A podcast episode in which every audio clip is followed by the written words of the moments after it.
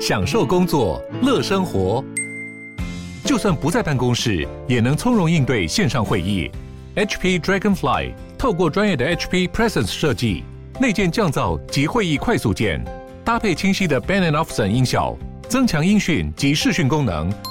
HP Dragonfly 顶级商务笔电，采用 Windows 11专业版，让您在会议中享有最佳的视觉和听觉品质。周年《美少女战士》二点五次元音乐剧四月轰动登台，四月七日到四月九日，在台北国父纪念馆，将《美少女战士》所有的梦幻与力量真实呈现给大家。购票请上 UDN 售票网。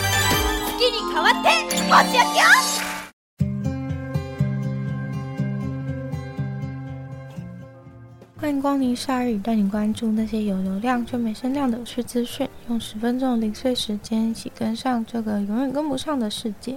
美国现在正在调查一个飘在美国天上的诡异高空监视气球，目前认为有可能是中国放的。五角大厦已经追踪这颗高空监视气球很多天了，跟着它一路跑到美国的北边。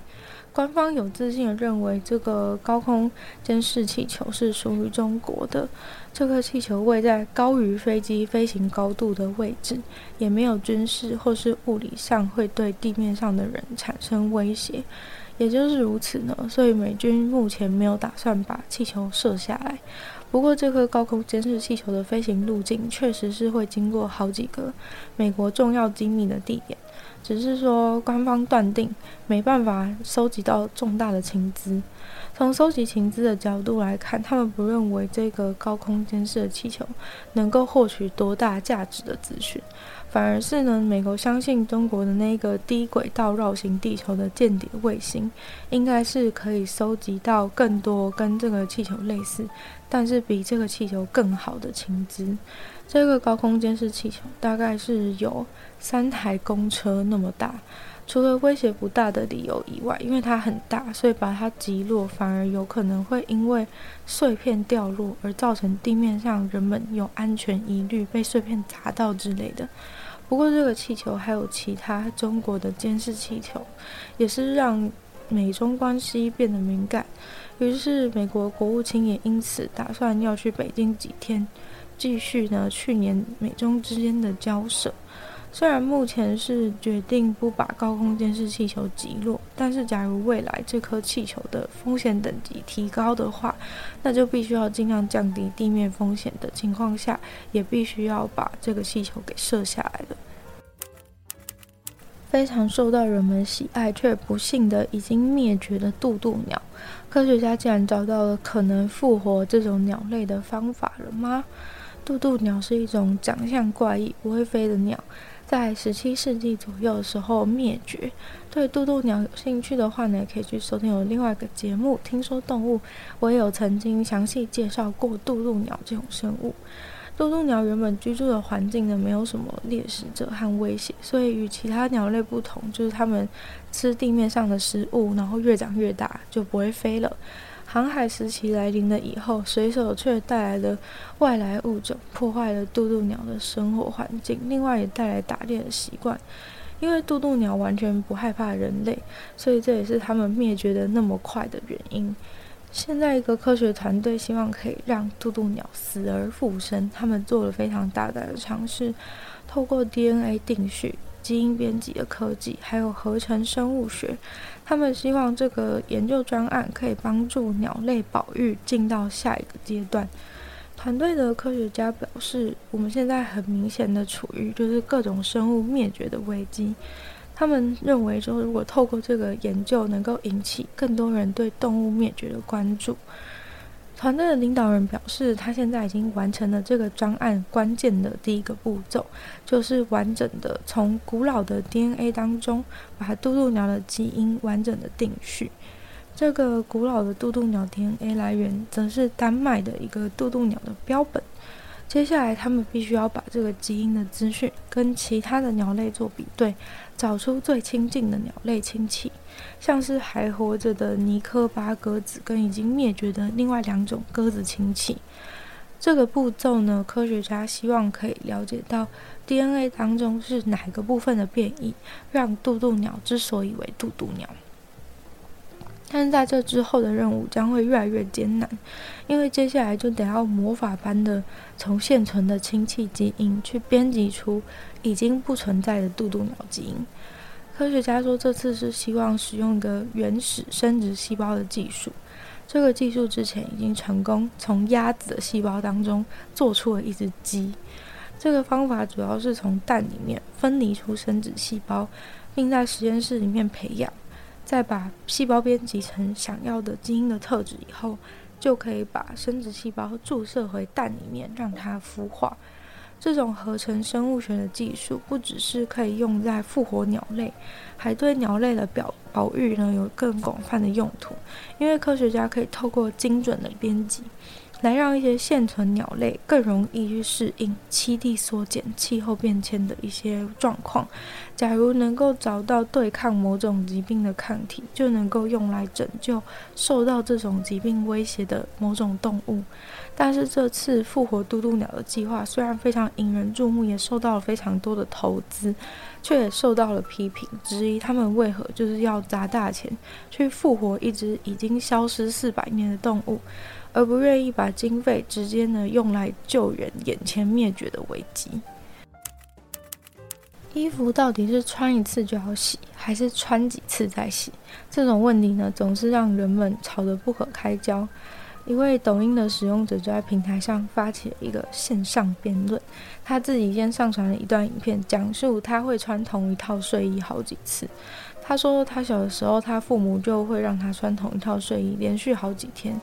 因为睡衣并没有被弄脏，这个习惯呢，让他维持到了长大以后。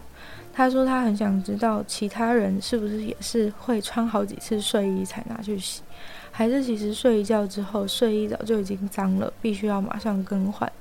于是专家出来解答了这个问题。专家认为，不管是睡衣或是其他外穿的衣服，都是很大程度的端看个人的出汗等级，还有生活习惯。专家认为，目前大家对衣服卫生的观念几乎都是根据社会文化而形成，并没有科学根据。很多人就会觉得说，哦，好脏，就会觉得哦，没有每天洗澡，或是没有每天洗衣服，就是很脏的行为。但其实现代很多人几乎都是过度的去清洗衣服和清洗自己的身体，尤其是在北美洲，大家有足够的余裕，整天洗澡、洗头、洗衣服。太少洗衣服确实是会脏，引发皮肤问题或是感染。但是如果你太常洗，你的衣服也很容易坏；太常洗，你的皮肤也很容易过敏，并且浪费时间一直洗衣服跟洗澡也是很浪费资源。虽然洗衣服的频率很因人而异，但是专家认为有几样是穿过之后一定要马上洗，不能再穿的。当然就包含了内裤、袜子、紧身衣物，还有运动时候穿着的服装。其他的衣物如果有明显的看到脏污，或是流汗，或是闻起来有味道的话呢，也是代表需要清洗的征兆。贴身衣物因为太靠近身体，会有很多自然身上的细菌滋生。如果穿很多天活动又流汗的话，这些细菌就会在温暖潮湿的环境中过度繁殖，最后导致你的皮肤感染。另外就是穿去特殊环境的衣物，例如健身房或是医院或是人很多的地方，有可能沾染到更多的细菌，所以建议回家之后就马上洗。但假如你睡前会洗澡，睡觉也没有流什么汗，那同一套睡衣穿一个星期是没有问题的。外套那些或是牛仔裤，甚至一个月再洗一次都是 OK。日本东京池袋有一间电影院即将关闭两个影厅，但其实要拆除装潢呢，也是一笔不小的经费。